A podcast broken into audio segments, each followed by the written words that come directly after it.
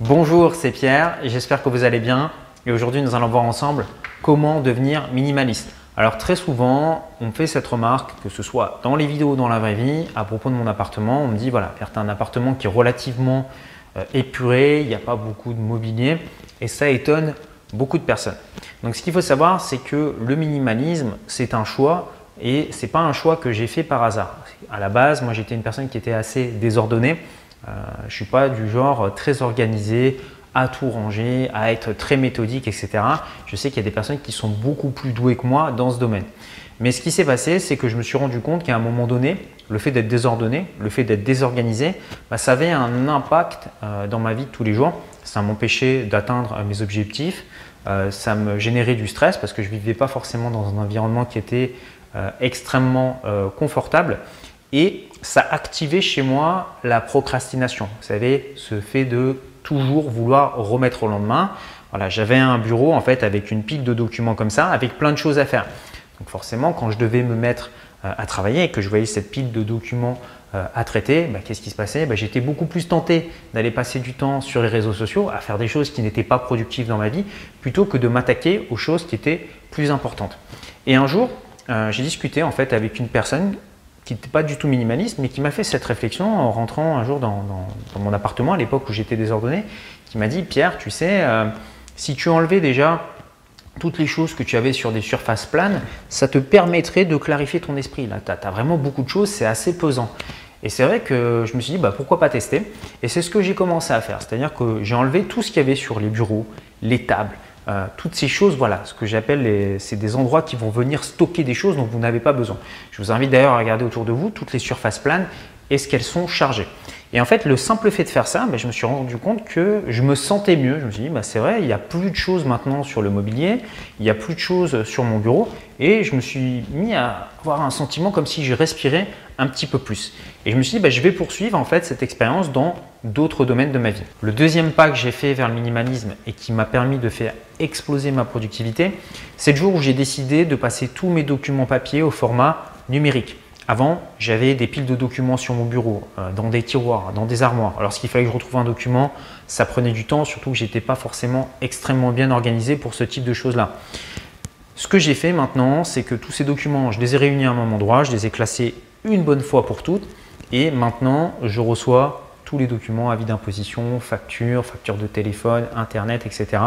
Tout ça, je les reçois au format numérique et je les mets dans un Google Drive et tout est classé. Google Drive ou Dropbox, vous créez un petit fichier facture électricité, avis d'imposition, relevé de compte bancaire, RIB, passeport. Vous avez accès à tous vos documents qui sont vraiment essentiels en quelques clics. Vous pouvez y accéder depuis votre smartphone, depuis votre ordinateur et vous gagnez une productivité énorme. Troisième grand pas que j'ai fait vers le minimalisme, c'est lorsque j'ai décidé de faire un très grand tri dans les vêtements que je possédais. Euh, j'ai ouvert mon armoire, j'ai regardé et voilà, j'ai constaté qu'il y avait 70%, 80% des vêtements que je n'avais pas portés depuis plus de six mois. Donc voilà, beaucoup de personnes sont dans ce cas-là, vous reconnaissez peut-être. Si vous avez aujourd'hui des vêtements qui sont tachés, troués, vieux, usés, que vous ne portez pas, qui vous ne font pas forcément sentir bien, bah, tous ces vêtements, soit vous pouvez les jeter si vraiment ils sont trop abîmés, soit s'ils sont encore en bon état, bah, à ce moment-là, vous les réunissez et vous les donnez à une personne qui en aura plus besoin que vous. Ce qu'il faut bien comprendre, c'est que les vêtements que vous portez vont avoir un impact sur votre façon de vous comporter.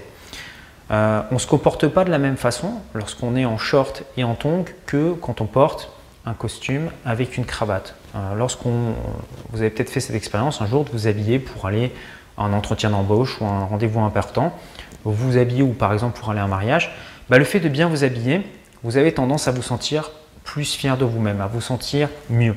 L'idée, quand on est minimaliste, évidemment, ce n'est pas de vivre avec euh, voilà, deux paires de chemises et deux paires de chaussettes. Vous pouvez avoir euh, plus de choses que ça. L'idée, c'est vraiment de garder uniquement des choses de qualité, euh, peut-être même des choses plus chères, mais d'en acheter moins et qui vont vous durer sur du long terme. La quatrième phase que j'ai connue dans le minimalisme, et c'est probablement la plus importante, c'est probablement ce qui fait qu'aujourd'hui je suis devenu indépendant financièrement, c'est lorsque j'ai décidé de supprimer dans mes business tout ce qui ne servait à rien, tout ce qui n'était pas euh, productif. Donc euh, vous prenez la liste des actions que vous faites sur une journée, je vous invite à noter.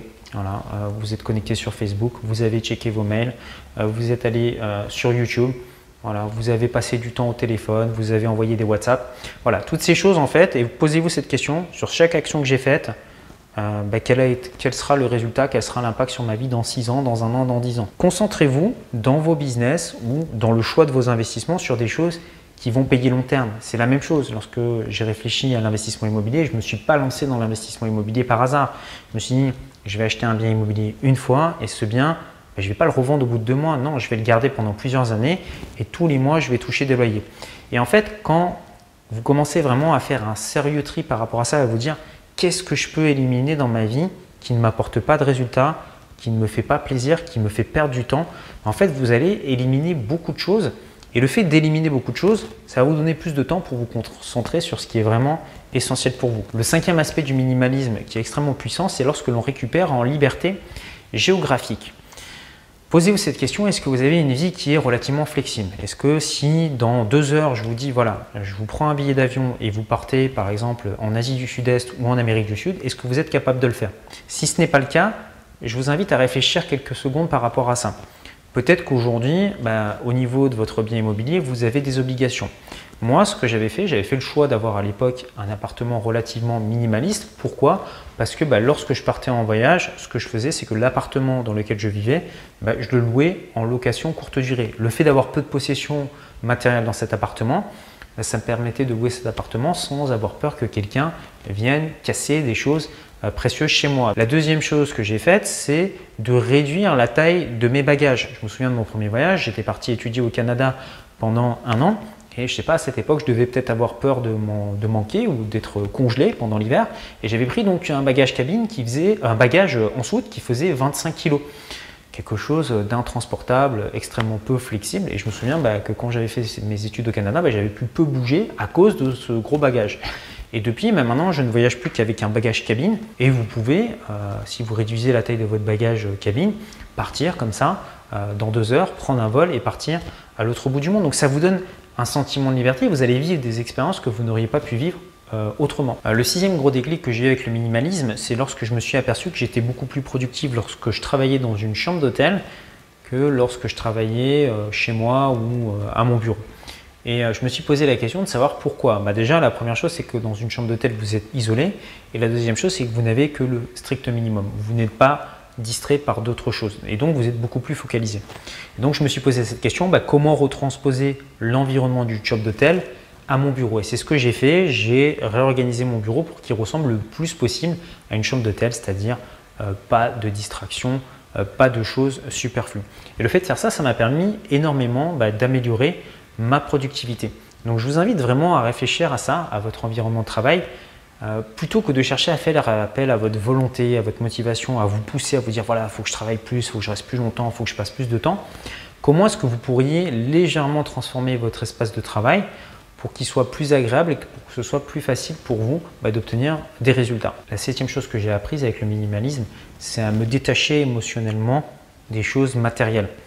Voilà, il y, a, deux types euh, de, personnes dans la vie. Euh, des personnes où vous faites tomber un verre, mon Dieu, c'est un verre, tu l'as cassé, c'était le verre de ma grand-mère, j'y tenais beaucoup, et qui vont réagir de façon très émotionnelle lorsqu'on va casser euh, un de leurs objets. Moi, vous venez chez moi, vous cassez un verre, ce que je vais vous dire, ben, je vais vous dire en fait un verre ça sert à être cassé, ça sert à ça.